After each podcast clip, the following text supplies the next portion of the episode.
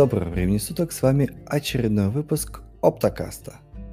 И в нашей виртуальной студии находятся несменные ведущие из разных уголков мира.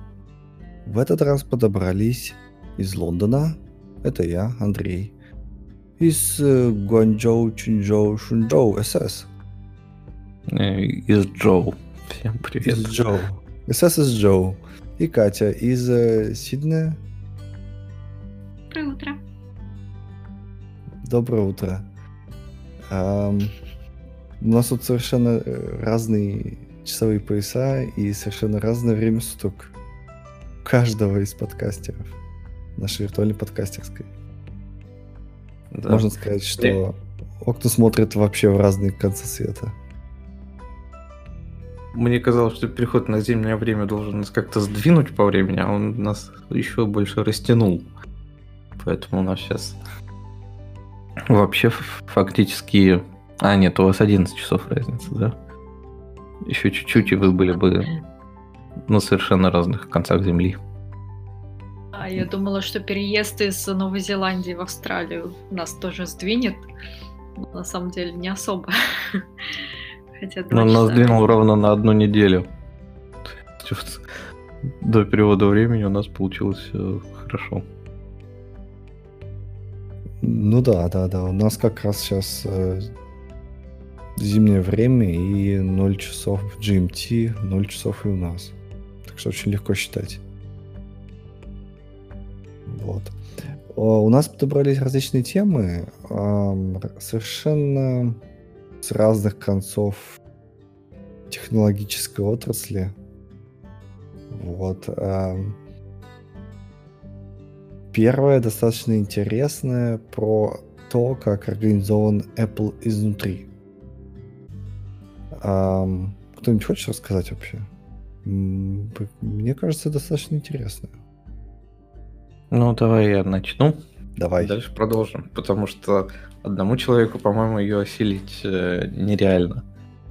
Это очень большая у нас статья, которая наделала очень много шума на прошлой неделе. Ну, не наделала шума, просто все ее отметили во всех разных подкастах, во всех других блогах и тому подобное. Типа, как же функционирует а, такая большая компания, как Apple изнутри. И э, и понятно, что фактически суть управления начинается с э, второго прихода в Джо- Джобса в эту компанию.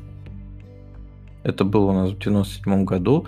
Тогда у нас было, там говорится, что 8 тысяч сотрудников и примерно 7 миллиардов выручки. Тут, тут А важно, сейчас- тут, тут, Мгм. наверное, важно сказать, что не приход Джобса, а пришествие Джобса. Для полноты Второе картины. пришествие, да. Примерно так, да. После первого пришествия, кстати, я не помню, сколько там было сотрудников, когда его выгнали. Я думаю, что все знают эту историю, а кто не знает, почитайте историю Джобса. Это довольно интересное все равно произведение, скажем так.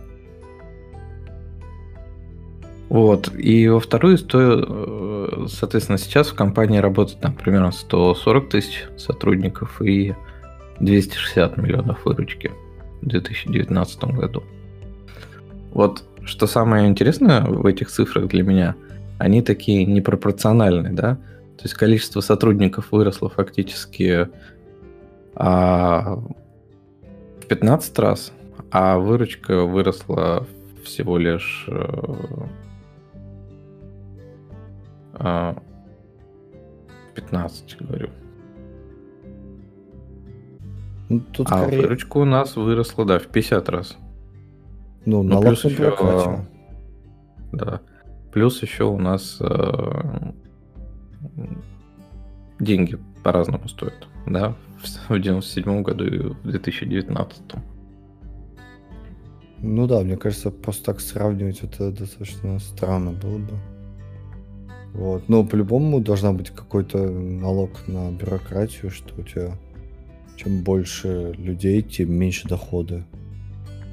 Вот, а в том-то весь и смысл, что чуваки пытаются бороться с демократией. Первое, что сделал Джобс, когда пришел туда, он сказал, он уволил всех топ-менеджеров и объединил всю компанию фактически под свое руководство. То есть, если раньше она строилась по принципу департаментов, которые занимаются кто-то компьютерами, кто-то типа а, программным обеспечением, отдельно там департамент маркетинга, то он, соответственно, уволил всех топовых менеджеров, все департаменты подчинил себе, и всем этим один рулил. И в целом говорится, что и сейчас компания осталась примерно так же, просто этих э, направлений стало больше, но фактически эти направления теперь состоят из небольших команд, которые а, могут работать для разных продуктов.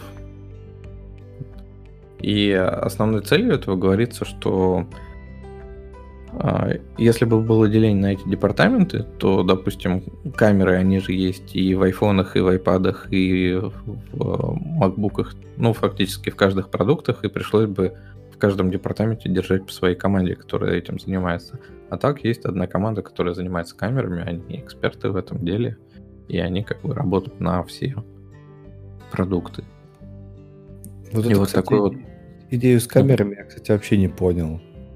То есть э, в статье там много раз приводится, что вот смотрите, они же, вся эта же структура позволила сделать вот такие вот камеры, что вот там вот теперь фоточки вот такие вот. Ты так думаешь, ну, Apple же это же не только фоточки, come on. Вся эта инфраструктура, которую там надо было закодить, это же невероятное количество усилий. А вот. пишут про фоточки. Только. Просто я так поняла, что это как э, пример того драйвера, который там послужил как бы увеличить выручку в итоге, потому что они как бы ориентировались, ну то есть они хотели сделать а, какой-то ключевой а, драйвер для увеличения спроса. Ну, то есть что-то, чтобы пользователи оценили, не просто там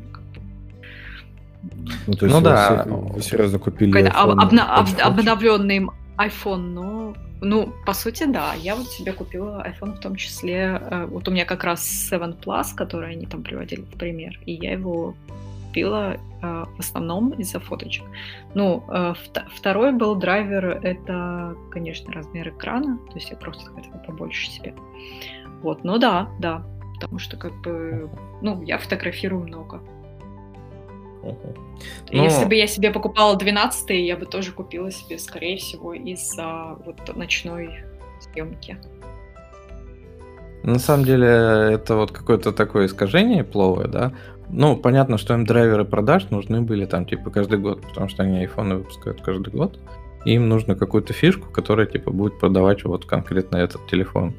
И э, вот как тут и говорится, в седьмой версии они искали э, фишку для большой модели, и э, команда, которая делает камеры, она, соответственно, продавливала вот этот вот момент с камерами. И они типа тогда рисковали, потому что, опять-таки, все команды имеют какой-то свой вес в компании, и насколько к ним прислушиваются. И э, так как вот эти камеры выстрелили, то команда камерами, она стала иметь большее значение в компании.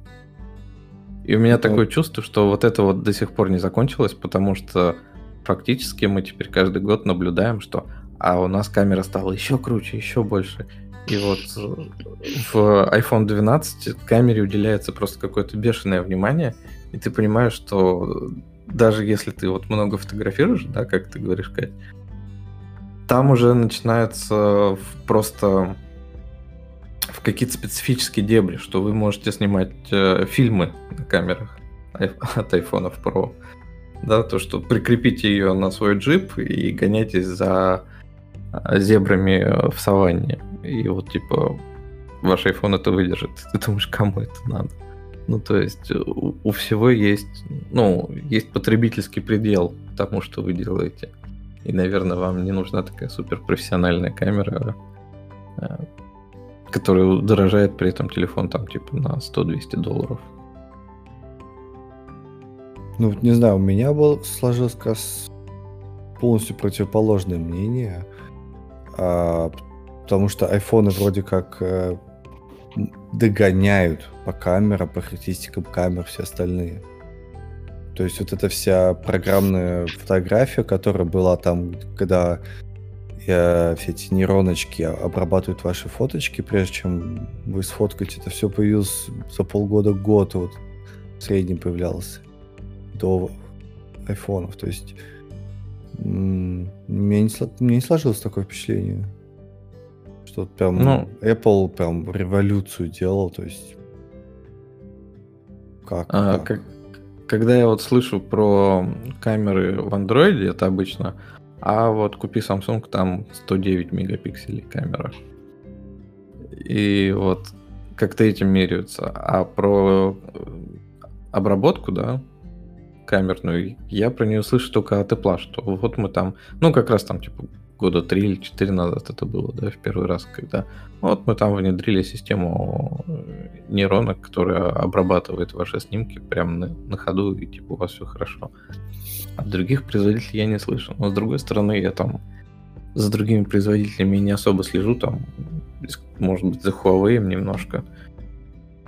И они там тоже все больше и больше камер к себе вставляют, и это довольно да, странно. Мне, мне, мне кажется, даже вот это вот сдвоенная камера, это, по-моему, появилось как раз в каких-то экспериментальных моделях Huawei или, прости господи, Samsung. То есть э, где-то вот, вот на тех рубежах появляется, они там что-то экспериментируют, пробуют, а потом уже Apple такой смотрит на их практику и такого, ну, наверное, да, прикольно было бы, давайте попробуем. Я, я вот, честно говоря, не очень понял статьи, как кто это, какой-то чувак, да, писал, он вообще кто? А, просто журналист, которого пригласили сказать, или какой-то инсайдер? А, ну, это не инсайдер, я так понимаю, что это описал какой-то чувак, у которого NDA спал. Вот, и вот представьте себе 100, 170 тысяч человек, и там продукт iPhone, да, там, допустим, над ним работает, не знаю сколько, ну, допустим, тысяч 10 человек. И ты хочешь сказать, что вот команда там из скольки человек? Та, которая делает э, камеры, такая приходит и говорит, вот, давайте выпустим новый iPhone, и главной фичей сделаем вот эту вот нашу фишку с камерой. Ну, ну да, как? примерно так и происходит. Как они описывают, что э, если я правильно понял в этом английском языке, если, честно говоря, то у тебя есть уровни подчинения все равно в компании. И каждый уровень должен... Ну, они говорят, что у нас компания экспертов, да, что а, из серии, как Джобс говорил, что проще сделать из эксперта менеджера, чем из менеджера эксперта. И каждый руководитель должен разбираться на три уровня вниз. И, соответственно, вот эти команды, которые там подчиняются, да, ну, то есть все равно есть ответственные за продукт вице-президенты а, какие-нибудь. А, да, они смотрят, что команды им могут дать. Э, соответственно, те им говорят, что вот давайте сделаем драйвером камеры. Мы делаем тут клевые камеры, есть клевые идеи, давайте сделаем их драйвером. Ну и вот тот, кто отвечает за продукт, принял решение, что да, давайте тогда камеру попробуем. И у них это выстрелило. А вот у вас, Кать, как организован бизнес? Вы делаете продукты или у вас проекты? У нас проекты. У нас есть один собственный продукт. Вот. Visitor Registration Management называется Вилла. А так э, проект у нас, э, мы работаем на клиентов, по сути. Из всевозможных областей. Угу. Вот, а, у на, а у нас... Но, э, но у нас похоже, да, вот то, что как бы вот, идея делать менеджеров из экспертов, то есть у нас очень многие девелоперы, они в итоге перешли а, в PM. Некоторые, ну, правда, возвращаются же... обратно. Ну да. Просто как в статье говорится, что ну, для небольших команд это работает, а вот для больших уже как сто лет не работает. А, в смысле? Что именно? Ну, а, в том плане, что не масштабируется именно организация, когда у тебя проектами, ну, основано на проектах. Mm. То есть, когда ну, у нас делать... маленькая пока компания, да. да. На маленькой да, компании как бы это масштабируется вроде ок, а вот тут вот как раз в самом начале и возмущаются, как бы, как же так, это неужели это а, эпловское чудо, управление, что, как же так и у них так получилось. И вот у меня, честно говоря, какие-то сомнения есть по поводу этого чуда. Нужно какие-то более сочных деталей. Вот, потому что, например, у нас большая организация, у нас каждые пять лет а, меняют проекты и продукты. Да, то есть э, первые пять лет все пишут продукт, каждый свой, да, интегрируется. А потом приходит новый менеджер, новый какой-то энтузиаст, говорит, о, нужно делать не продукты, а проекты. И давайте вы теперь будете по-другому, короче, становиться в шеренге. Такие, ну, окей, давай. И так примерно раз в пять лет все это меняется. Вот. Пользы не так много, как бы. Вот. Все, все равно все от людей зависит зачастую.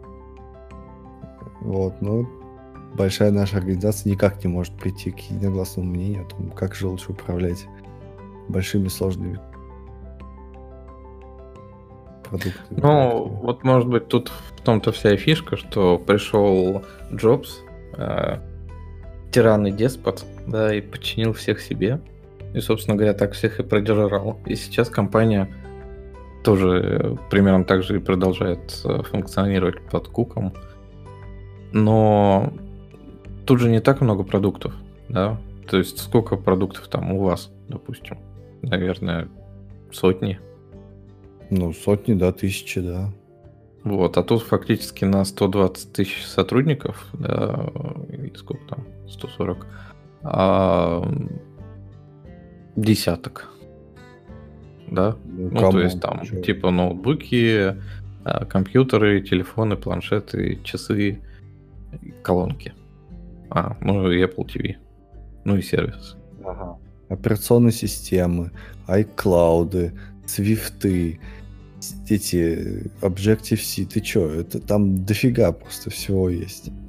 Ну, мне кажется, что поменьше, чем у вас, и они поменьше циркулируют, чем у вас. Грубо говоря, у них а, время жизни поболее. Соответственно, вот они как-то там поделили, ну и работают над ними. Да не, ну ты как-то очень их прям прям либо нас ты преувеличиваешь, либо их преуменьшаешь. Мне кажется, у них там прям поболь должно быть. То есть даже, даже что-то там, не знаю, айфончик, да, да там можно делать кучу продуктов в продукте. Ты же, например, камеру возьмешь из одного айфончика, вставишь другой в iPad, да, допустим. А как ты это сделаешь? Ну, то есть, э, не знаю, возьмешь чертежи и начнешь их как-то э, дотачивать до того, чтобы они в iPad поместились. Ты ну, да. Получишь. Ну, вот у тебя да, есть вот такой... Тебе, вот, вот тебе пример продукта под названием, не знаю, камера. Или я что-то не понимаю, как это делается. Ну, они же не одну камеру вставляют, да, у них есть... Э, они думают, что они могут вставить в конкретный продукт. И приходит в эту команду, да, и она говорит, мы делаем все камеры, какие хотите. Хотите две сделаем, хотите три, хотите инфракрасную, хотите инфразеленую. И вот думают, какую им вставить в конкретный продукт. Ну, там как-то вот про эти продукты, да, говорится, что, допустим, на совещаниях разработчиков нету а, продажников да, соответственно, а разработчики никогда не выставляют цены и не особо о них должны задумываться. И в результате, а кто определяет, как продукт будет выглядеть? Кто-нибудь дочитал до этого? Ну, я, я вот, честно говоря, так и не увидел этого. То есть там просто этого нету. А, на самом деле, то, что имеется в виду организация по функциональным и вот именно про продуктовая или функциональная организация производства, это не про продукт в смысле как единица ну, товара, да. Это то, как ты организовываешь работу. Вот смотри, а продукт это, ну, к примеру, да, это ты пишешь, не знаю, а, не знаю, библиотеку, да. Вот твоя команда, там, пять человек, вы сидите и пишете библиотеку. Какие-то постоянно новые фичи в библиотеку, вас не, не, вообще не парит, где она интегрируется, да, вот просто библиотека. Вы должны писать ее чтобы она работала быстро, чтобы там, не знаю, понятный был API, чтобы документация. И вот вы все это пишете, пишете, пишете. Это называется продукт. Вы делаете продукт под названием библиотека. А проект — это когда ты делаешь некую фичу сквозную через множество-множество, по сути, продуктов. То есть, ну, например, тебе нужно добавить а, какой-нибудь машин learning, да, в фоточки и ты сначала идешь в библиотеку, добавляешь машин learning поддержку, потом идешь в железо, добавляешь машин learning, потом идешь в сетевую какую-то там, не знаю, потом идешь и идешь в несколько различных компонент и добавляешь везде свой этот машин learning. Вот это uh-huh. называется проект. Вот. И как раз, ну, то есть functional change. И вот э, как раз имеется в виду, что в в статье, что в, в Apple именно организация производства, она вот именно такой functional. То есть, если у тебя есть фича, да, она может быть сквозной через множество-множество э, разных девайсов или библиотек, или всей экосистемы. Вот. И такое, так, такую фичу ну, достаточно сложно сделать в большой организации. Потому что, ну, представь себе, да, ты должен, по сути, э, сходить, ну, быть эк- экспертом во многих разных областях, чтобы такое сделать. Вот. И у меня какое-то какое сомнение. Ну, поэтому они и говорят вот про эту экспертную модель все время, что у нас все должны быть экспертами. И вот там даже в конце статьи есть такой э, график из четырех пунктов, да, как э, выглядит участие вице-президентов типа делим на две шкалы э, продукты, в которые он сильно вовлечен, в которые не сильно вовлечен, где у него высокая экспертиза, где низкая. И получается, что вот он э, где у него высокая экспертиза, у него там 40% времени уходит на проекты, типа, которыми он владеет, а 15% времени, которые, в которых он может кому-то, кого-то чему-то научить, да, а где у него небольшая экспертиза, части, в которых он чему-то может научиться, да, то есть чему он учится, получает экспертизу. Это 30%. И еще 15% он там просто делегирует какие-то штуки. Ну да. Вот, и, то есть получается, что все, да, вот эксперты в своей области должны быть. И... Ну, выглядит разумно, да. Может быть, поэтому оно как-то и работает. Ну, да. Это может, кстати, объяснять, почему какие-то сквозные фичи в Apple более продуманные, да, чем, например, в том же Microsoft. Каждый конкретный Microsoft девайс может и отличный, да, его там, не знаю, удобно трогать, там он приятный на ощупь или что-то в этом роде, да. Но, например, он никак глубоко не интегрирован с Windows, да, потому что Windows там это один продукт, а ноутбук это другой продукт. Вот, возможно, это как-то связано. А ты, Катя, что думаешь? По поводу продуктового versus э, functional? Ну да, ты бы что выбрала?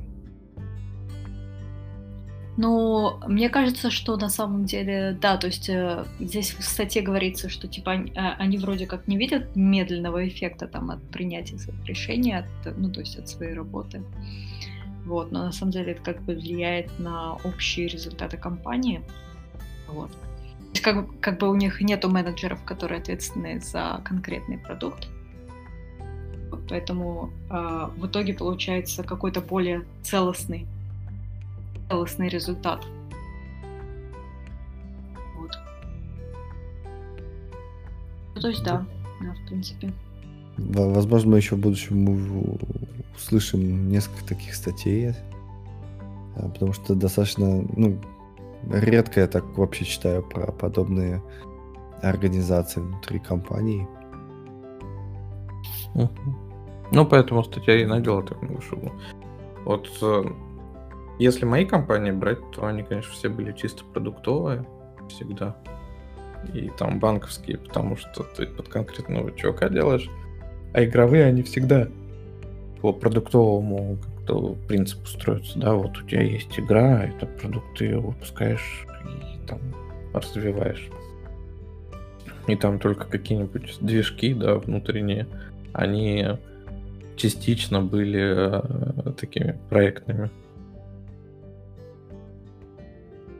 Мне кажется еще, э, что, что в этой модели может быть э, такого э, beneficial, то, что нету такой конкуренции между различными продуктовыми командами. То есть они как бы не э, стремятся там быть первыми, они скорее будут более взаимодействовать вместе, то есть как бы все команды будут взаимодействовать вместе, чтобы создать конечный продукт, нежели там только работать на, на, над своим продуктом конкретным.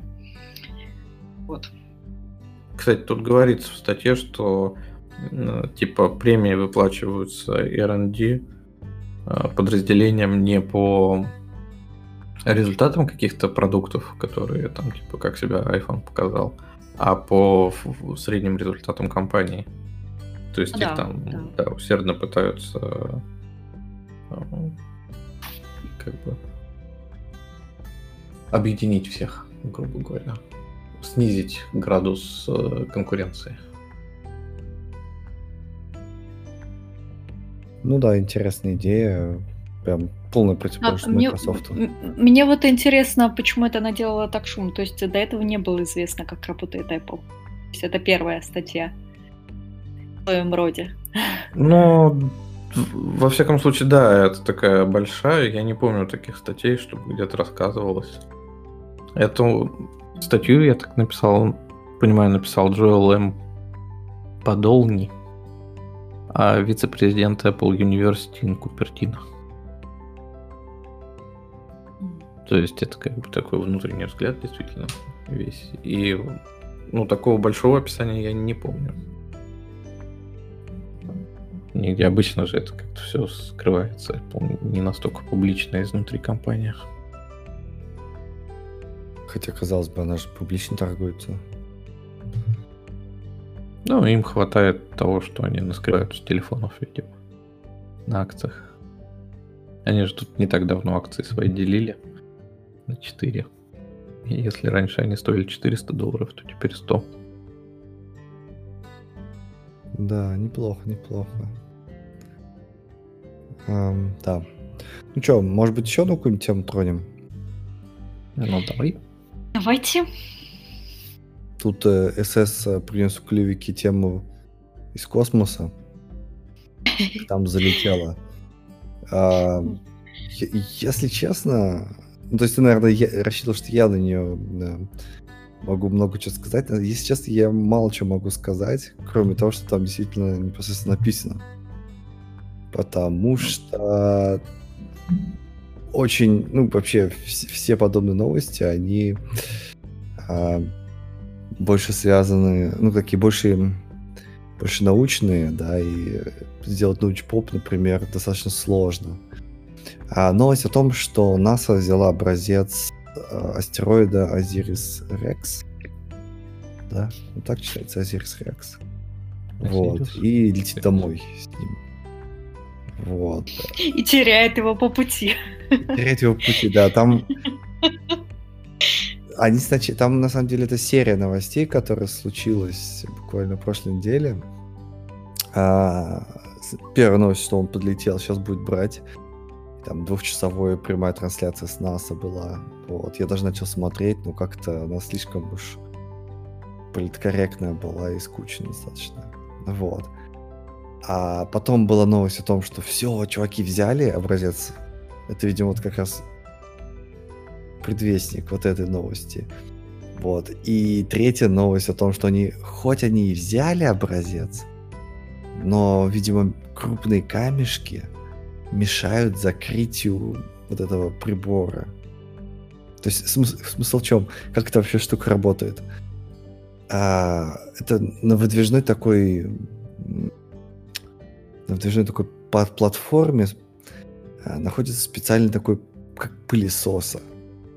Штука типа пылесоса. Вот. И они, когда подлетают, эта платформа подлетает к астероиду, да, она всасывает эти частички и удержит их у себя. Ну, как обычный пылесос работает, знаете, да? Угу. Вот. И потом просто закрывается, и все, типа. А, можно улетать. Вот. А тут они, видимо, взяли в 4 раза больше частичек, чем рассчитывали. Вот, это раз. То есть они полностью забили с, э, все доступные ну, пространства. Плюс появились какие-то большие частички, которые мешают закрытию этой ловушки. Вот. И, собственно говоря, э, они все сейчас думают, что же делать, как бы тряхануть эту ловушку так, чтобы она такая закрылась таки. Вот. Потому что если они будут лететь очень долго, то они, естественно, все камешки вылетят, высыпятся по дорожке. Как хлебные крошки. Ну вот, в конечном итоге, наверное, она и должна закрыться. То есть, если там камни жесткие, как они так тряханут, чтобы оно высыпалось? А, не знаю. Не знаю. То есть они, естественно, в статье этого нету, естественно, они не говорят это, потому что вот, например, даже есть множество картинок, да, к статье, там, вот этот вот прибор на фоне ночного неба, но мы же все понимаем, да, что фотоаппарата там нету, он не может сфоткать. Это раз. А во-вторых, они все это понимают по телеметрии. То есть это просто знаю, какие-то цифры, да, которые ты должен как-то интерпретировать. Вот. И даже то, что они определили, что там камешки попали, это просто теория, одна из теорий. Да. uh Вот, что там в телеметрии показывают такие а- аномальные, короче, массу вот этой ловушки. В общем, мне кажется, там много чего интересного еще предстоит узнать вот, об этой миссии. Вот. Но, тем не менее, вот они подлетели, что-то взяли и улетели. Молодцы. А что они планируют определить в, этой, в этих камушках? Просто состав? Ну да, да. Там э, смысл в том, что астероиды, когда, ну, когда Солнечная система формировалась, да, а астероиды их выбросило за границы, и они там так, по сути, жили. Вот. Ну, то есть, как бы находились очень много времени вне Солнечной системы. И поэтому вещество, которое в них находится, оно очень схоже с тем, которое было на этапе формирования Солнечной системы. Древнее вещество. Да, да. Ну, просто... То есть они пытаются да, э, ответить на вопрос, как сформировалась Вселенная. Ну, как минимум Солнечная система, да. Протомолекулы ищут. Вот. Эм, это ну, достаточно интересно, и все зависит от хими... Как бы интересно посмотреть химический состав, там, э, вот. Тут, кстати, еще же новость была связана со всеми этими астероидами, что НАСА обнаружила, а, ну, подтвердила, что в поиске астероидов есть булыжник, который а, 99% состоит из железа и никеля. То есть обычно все эти булыжники, они там из камней, из такой какой-то э, каких-то пыльных вот этих вот ложений, какие-то вод, воду даже иногда обнаруживают. Вот, какие-то кусочки, вот. Достаточно легких, легкого материала, вот, а тут именно тяжелые металлы. И это прям очень круто. Они уже снарядили экспедицию, полетит в 23 году или 25-м к нему экспедиция. Вот, будет попробовать его бурить. Или просто с магнитом прилетит такая пем. И затащит на Большой, большой булыжник или маленький? Большой, большой, очень большой. большой.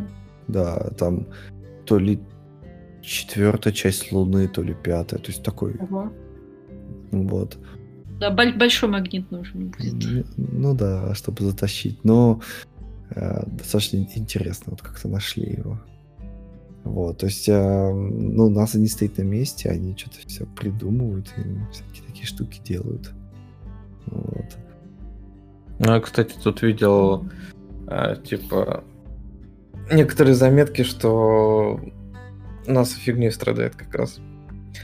Потому что, э, ну, типа, у них же были планы да, про покорение Луны, покорение Марса и тому подобное. Им сказали, типа, мы должны отлететь на Марс. В результате из-за нехватки денег они отказались от строительства лунной базы, ну, не лунной базы, а, а станции, которые рядом с Луной летают, из которой можно было бы там промежуточные остановки делать и высаживаться на Луну и строить там эту базу. А в результате у них сейчас в планах исключительно сама высадка на Луну. Э, после ну. которой в результате, э, может быть, они что-то и начнут строить, но получается, что вот их сейчас самая ближайшая перспективная цель это просто высадиться на Луну, ну и улететь с нее обратно. То есть они повторят вот свою высадку первую, и типа ничем это не закончится. Нет, я, я вот слышал совершенно противоположную вещь. То есть вот, вот тут ну, в моем комьюнити всех вот этих вот радиолюбителей, чуваков, которые следят за э, марсоходами, да, недавно была конференция, и там как раз э, немецкие любители, да, презентовали свой проект, э, по связи с вот этим Lunar Gateway, и, собственно говоря, ИСа будет э, его как бы делать. И они отправят его. То есть э, проект есть, и вроде они как его делают. Просто, может, там э, именно в каких-то ну, около насовских новостях, да, там что они никак не могут решиться, что же, в какой последовательности дело, да, но вот именно вот этот gateway, он будет. Просто, может, попозже чуть-чуть. Да? Вот. И вот, например, даже вот ради любителей, да, они будут участвовать, и там будут прям, можно будет связаться с этим гейтвеем и даже опыты какие-то поставить. В общем, там будет интересно все. Вот. Так что, возможно, ты имеешь в виду, что НАСА подвинул этот ге- Lunar Gateway чуть попозже, а, после ну, высадки на Луну. Ну, там не чуть побольше, а, а конкретно вице-президент э, НАСовский сказал, что типа когда-нибудь когда-нибудь мы его тоже сделаем. А сейчас у нас вот выставка на Луну. И это вот всех и смутило. А, ну, это как бы большая организация, может, кто-то что-то не так понял, может, кто-то что-то свое мнение какое-то высказал.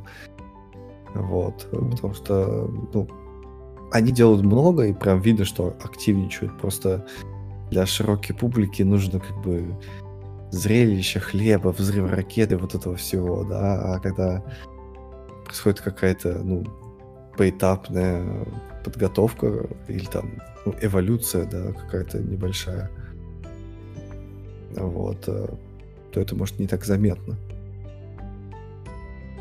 Вот, но они делают много.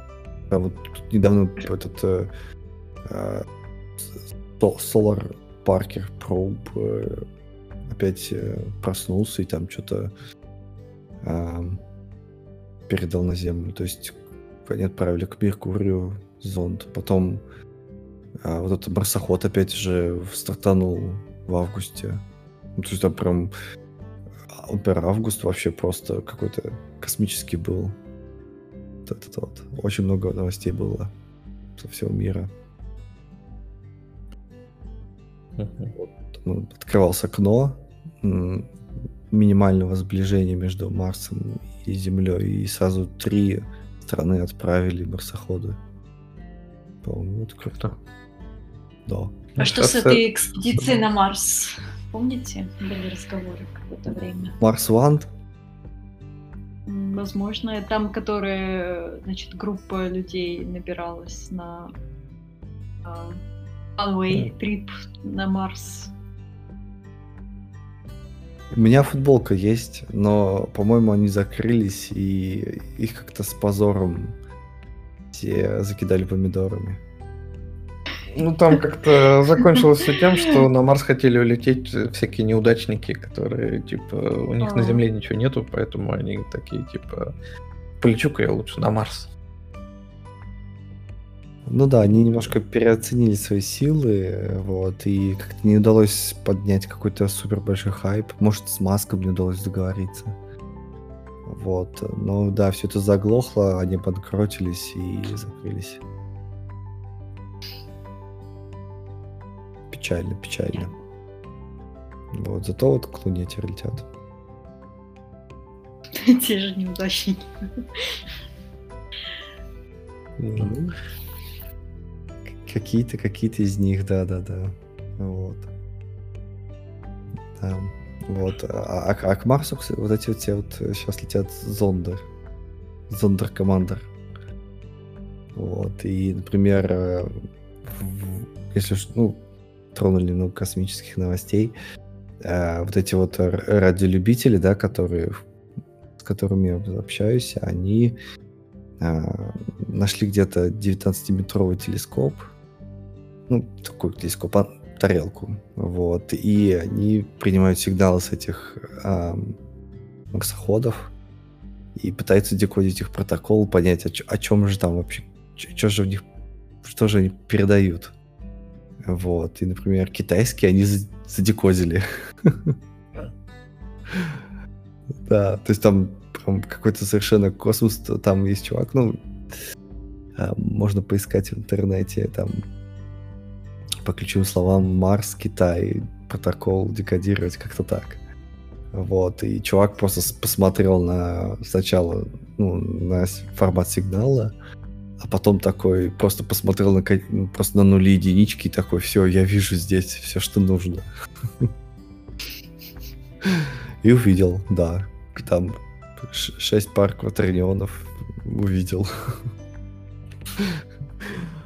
Как там а, зеленых человечков он там не увидел. Там, там нереально, вот просто уровень, знаешь, уровень догадки, который ты должен проявить, он просто зашкаливает, да, то есть ты, чувак говорит, вот я увидел эти нули единицы, что с ними делать? Ну, я думаю, ну, надо какую-то периодичную структуру э, найти, да, то есть он что сделал? Он попытался а, нули единички сделать так, чтобы а, разбить на сообщения какие-то, да, ну, предположим, сообщение 512 байт. Почему? Ну, потому что я так подумал, да. Вот, и он разбивал на 512 и смотрел, какие нули единицы менялись. Да? Мгм. И э, делал из этого PNG-шку. То есть, например, те, которые а, были нулями, они были бы, там, не знаю, синенькими, а те, которые единички, они были, допустим, желтенькими, да? Если ты это много-много-много сообщений поместишь на одну PNG-шку, то ты увидишь, что, например, какие-то части этой PNG-шки могут меняться, а какие-то нет. Да? Соответственно, если они не меняются, значит, это какой-то, окей, фиксированный блок, он как бы ну, просто хардкожен. А те, которые меняются, он может меняться вот разными способами. Может просто увеличиваться на единичку каждый раз, да? Счетчик, по сути, какой-то. Вот. А может быть рандомно меняться. Вот. И он там прям так декодил. В итоге выяснил, что вот там это, короче, какие-то координаты. Э, ну, координаты вот этого марсохода китайского. Вот. Но он там смоделировал на основе этих координат э, э, траекторию, она что-то не совпала, он куда-то в Юпитер врезался, короче, там что-то... Говорит, что-то не то. Да, я думаю, короче, время подвину, думаю, все... Откуда время считать, да? То есть, если ты будешь считать от 1 января ну, 1970 года время, да, как вот, ну, обычный Unix, то у тебя Да. не хватит, ну, тебе придется хранить 8 байт, да? Вот, соответственно, когда ты, у тебя ограниченный канал, ты как бы хочешь поплотнее сжать данные, и он такой, вот, а, наверное, они там используют то ли, то ли 4 байта, то ли 6 байт, но тогда с какого года, да, это начало отсчета, вот, и выяснилось, что это с... а, как, как он выяснил, я даже себе просто представить не могу, но это было 2010 год, по-моему, а, 0 часов 00 минут по пекинскому времени. Ну, вот так вот. Нормально. Надо же, чувак как заморочился. Да, да, да, да. Ну, зато они как бы один раз задекодили, да, и теперь они понимают, в каком формате он шлет, и теперь они могут следить за этим, ну, а, ну, как бы аппаратом. Да, то есть они могут видеть, что, о, окей, он поменял там движение, траекторию, там, в общем, очень классно. И там детек- настоящий детектив. Главное, что по ним управлять не смогли. Ну, там управлять вряд ли, потому что это все-таки протокол, даже если дешифрованный, то как минимум там непонятно какие нули единицы. Да, вот. А простые телеметрии, которые может там раз в минуту приходить, они понимают теперь уже. Вот, это очень интересно. Ну, я так подумал, пока ты это все рассказывал, про то, что чувак поработал нейросетью. А, можно, наверное, натренировать на всяких пакетах нейросеть, чтобы она определяла а, вот по каким-то таким голым данным, где же тут пакеты. Да, для этого не нужно нейросеть, это ну, просто можно... Сесть, посмотреть и да, это, перекрасить это... в PNG-шки, да, и вычленить. Ну да, это алгоритмическая задачка, это не для... Ну, как бы... Просто надо знать, э, на что смотреть, скажем так. То есть вот если ты с улицы придешь, и тебе скажут, чувак, у нас тут есть э, петабайты нулей единиц, пожалуйста, ну, скажи нам, что делать. Ну, вот, то ты вряд ли придумаешь что-нибудь, да. Вот. А чувак просто ну, достаточно долго вращается в этой области и более-менее э, понимает, на что смо- куда, куда, в какую сторону надо смотреть. Понятно. Да, вот такая вот э, новость про Азирис Рекс и все около космическое. Космические технологии. Апдейт по космосу. Небольшой апдейт по космосу, да. Вот. А есть еще а, классная статья про C-Sharp. Ты, Катя, вообще кодил на C-Sharp когда-нибудь? Когда? Я только слышала про него. Она а бы покодить. Хотела бы покодить? В C-Sharp? Да. Там же игрушки в основном кодятся на них. Ну, как я, как я прочитала, прочитала в статье, по крайней мере. Ну, я думаю, после статьи ты точно теперь не будешь на нем кодить. А зачем мне? Я вообще занимаюсь мобильной разработкой. Если только Kotlin, и то, не знаю, сомневаюсь. Ну, игрушки на мобильном, нет? Ну, вот у нас как-то, не знаю, в компании у нас нету проектов э, по разработке игр пока что. Сама я не играю особо в, иг- в игры, поэтому... Наверное, не имеет смысла. А, а ты, а ты, Сэс, ты как на C-Sharp? Ого-го еще? Или уже не-не-не? Вот я и не ого и не-не-не. На самом деле я на него как-то вообще не трачу внимания, то есть я не пытаюсь выучить C-Sharp, допустим. А я как бы небольшой специалист, да, по C-Sharp. Но у меня стойкое ощущение, что это та же самая Java. И поэтому я не очень заморачиваюсь. Все концепции, которые мне надо, ну, то есть, э, в которых там возникают какие-то вопросы, они все похожи. А на высокоуровневом каком-то язык и язык пишешь и пишешь, относишься как к Java с виртуальной машиной, и все хорошо. Ну да, на Stack Overflow хорошо ищется все равно. Ну, скорее на формах по Unity. А что, у вас не модно, что ли, Stack Overflow? Ну, может быть, я какие-то такие мелкие вещи не ищу. Потому что, ну, опять-таки, C-Sharp — это основной язык э, для Windows. А, ну, то есть это язык, который разрабатывается Microsoft. Соответственно, вот винда, она его очень сильно использует. А, то же самое... Почему, так почему же он снижается? Тут говорят, что все, приплыли, C-Sharp теперь вообще снижается, снижается. А снижается он, он, говорят, потому что C++ и JavaScript и PHP растут быстрее, чем C-Sharp. Типа проблема C-Sharp в том, что он как раз только на десктопе и в играх.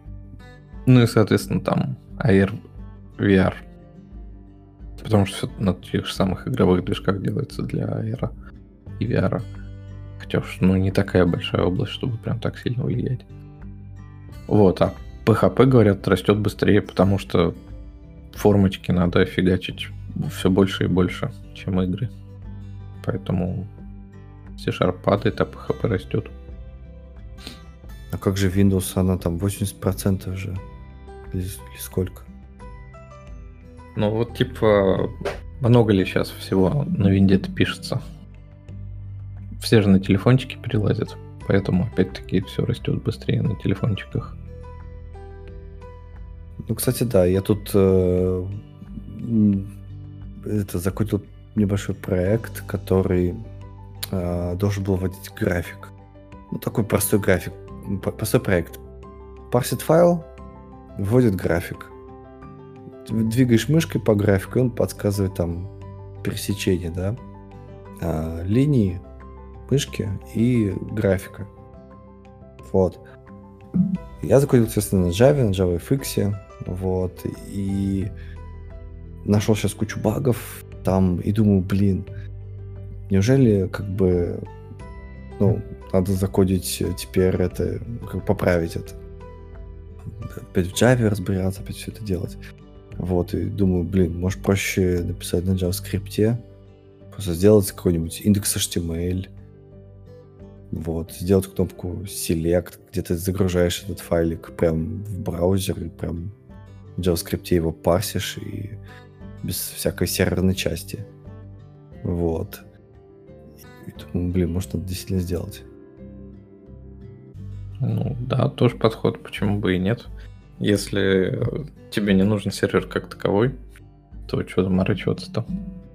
Ну да, то есть у меня изначально была как бы идея в том, что, наверное, на нативном приложении, да, все это будет побыстрее. То есть и памяти будет жраться меньше, и браузер все это не надо делать. А потом я такой подумал, слушайте, ну браузер по-любому уже пользователь запущен, так ведь, да? Угу. Ну, то есть все шаренные библиотеки уже загружены в память. Наоборот, если я сейчас делаю нативное, то я буду еще больше памяти, по сути, отъедать. А зачем? Да, то есть проще загрузить маленькую страничку с каким-то, с, не знаю, даже с мегабайтом этого JavaScript, я думаю, так много она будет занимать. Ну, что сомневаюсь, что там прям мегабайт в JavaScript.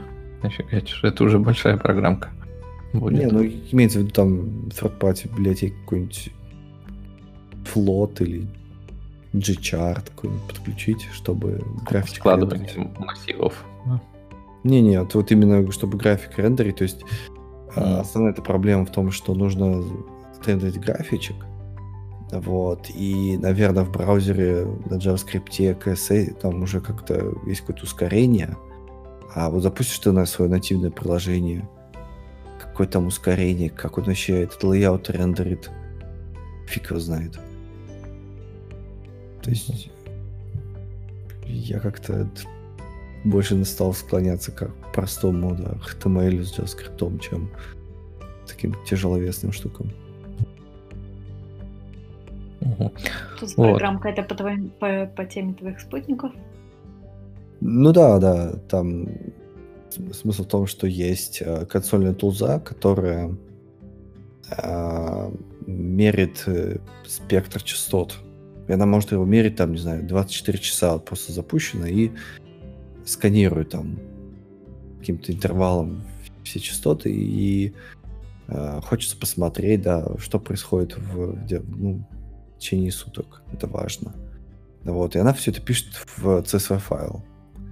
Вот, и каждый раз э, загружать этот CSV файл там в, в этот, э, в в Excel, там как-то это все парсить, ну как-то не очень.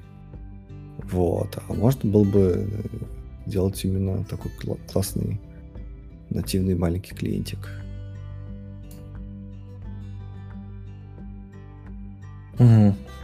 Но давайте вернемся к статье. Я тут просто немножко взглянул на этот график поближе. И получается, что первый у нас идет JavaScript. Ну, понятно, у нас все в вебе, все в облаках и тому подобное. А вторым языком у нас идет Python. А, И если в цифрах вот это, да, говорит, то JavaScript это 12 миллионов, а Python это 9 миллионов. А Java, следующая за ним, типа, она у нас 8 миллионов. При этом Java у нас, как бы понятно, да, мобильное приложение, это фактически весь Android и тому подобное. А Python это у нас э, всякий ML и IOT, да, IOT, Internet of Things. То есть это что, получается, что у нас область э, ML и IOT уже больше, чем мобильное приложение на андроиде? Ну, я думаю, нет. Я думаю, что Python это еще плюс всякие скрипты.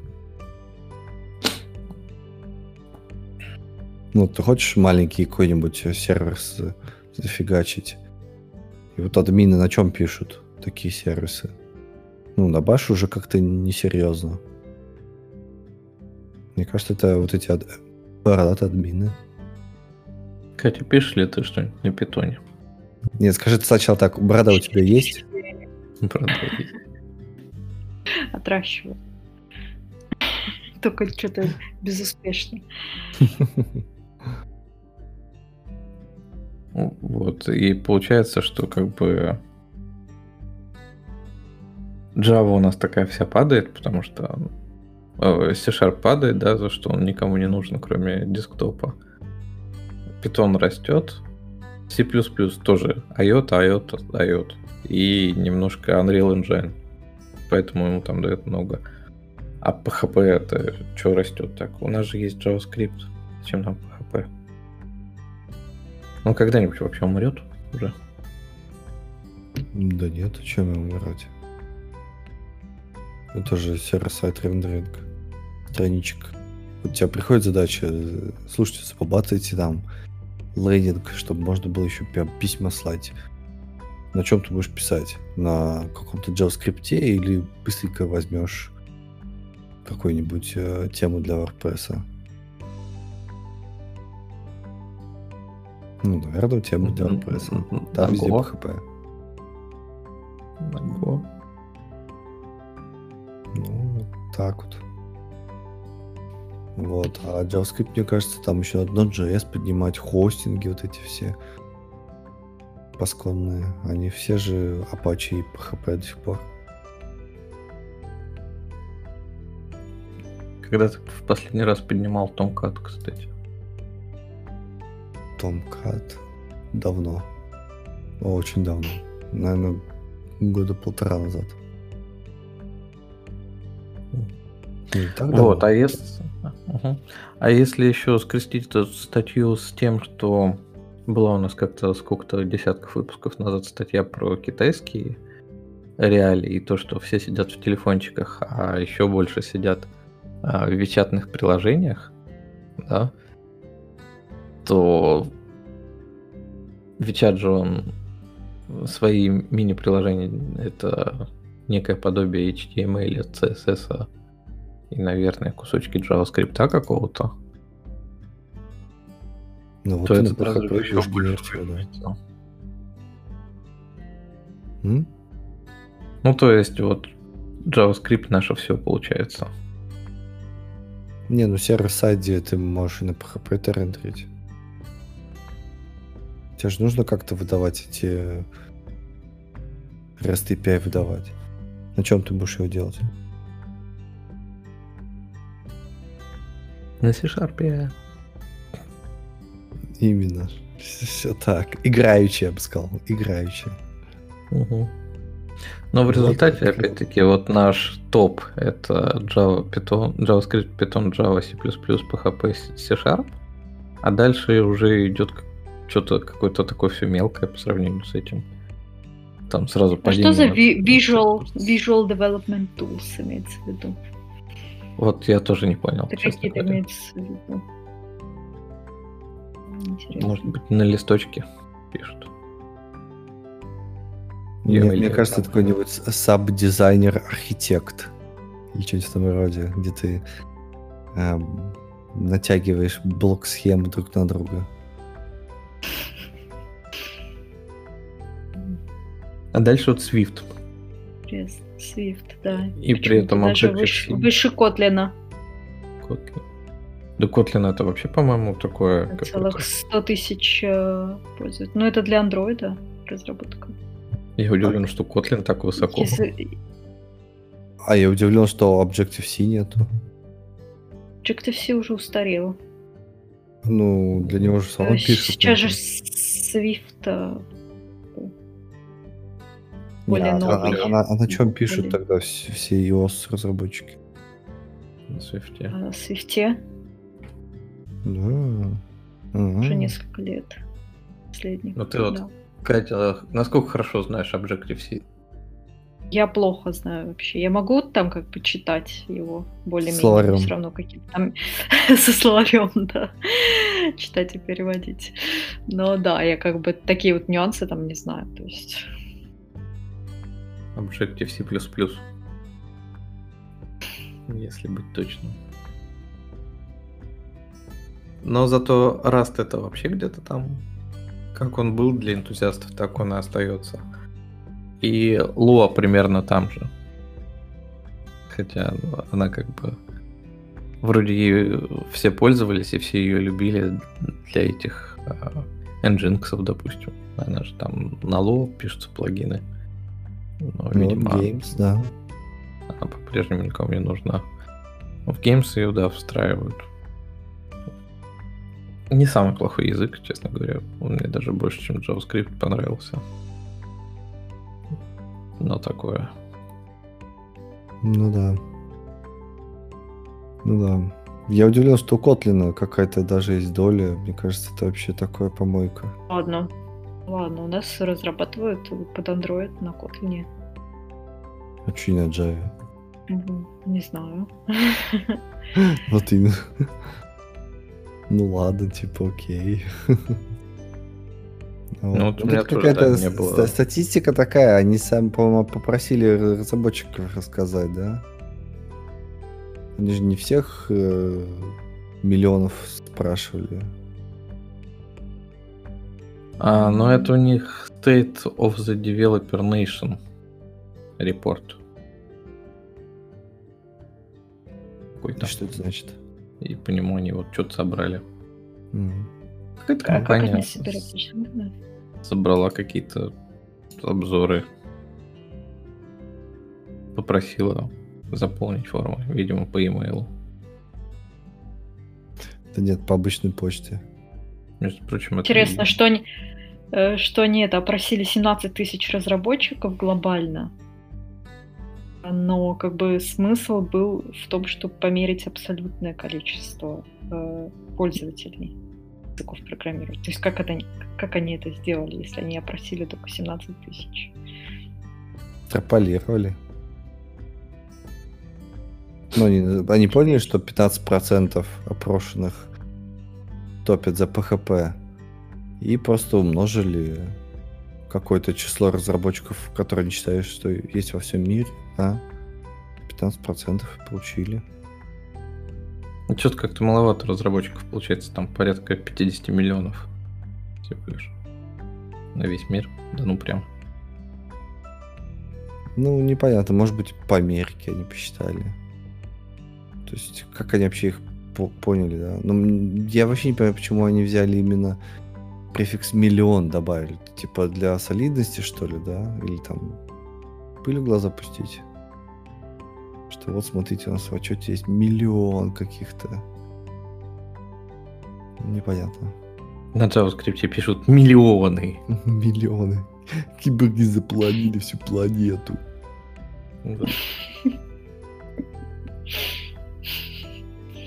Вот.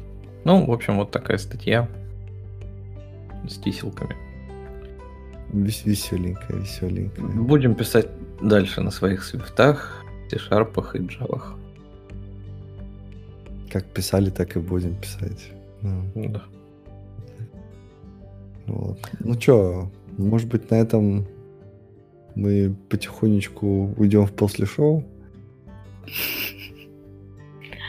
Заглавим выпуск «Сонный». Сонный. Укатимся после шоу, уже сказал.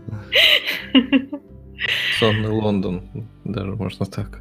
Ну, в Лондоне сейчас э, второй час ночи, между прочим. О. О.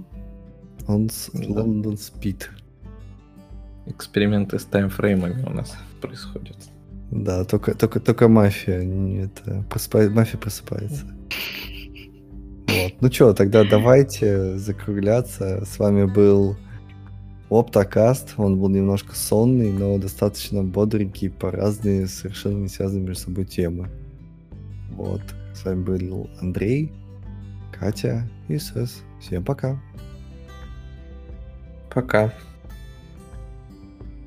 Пока-пока.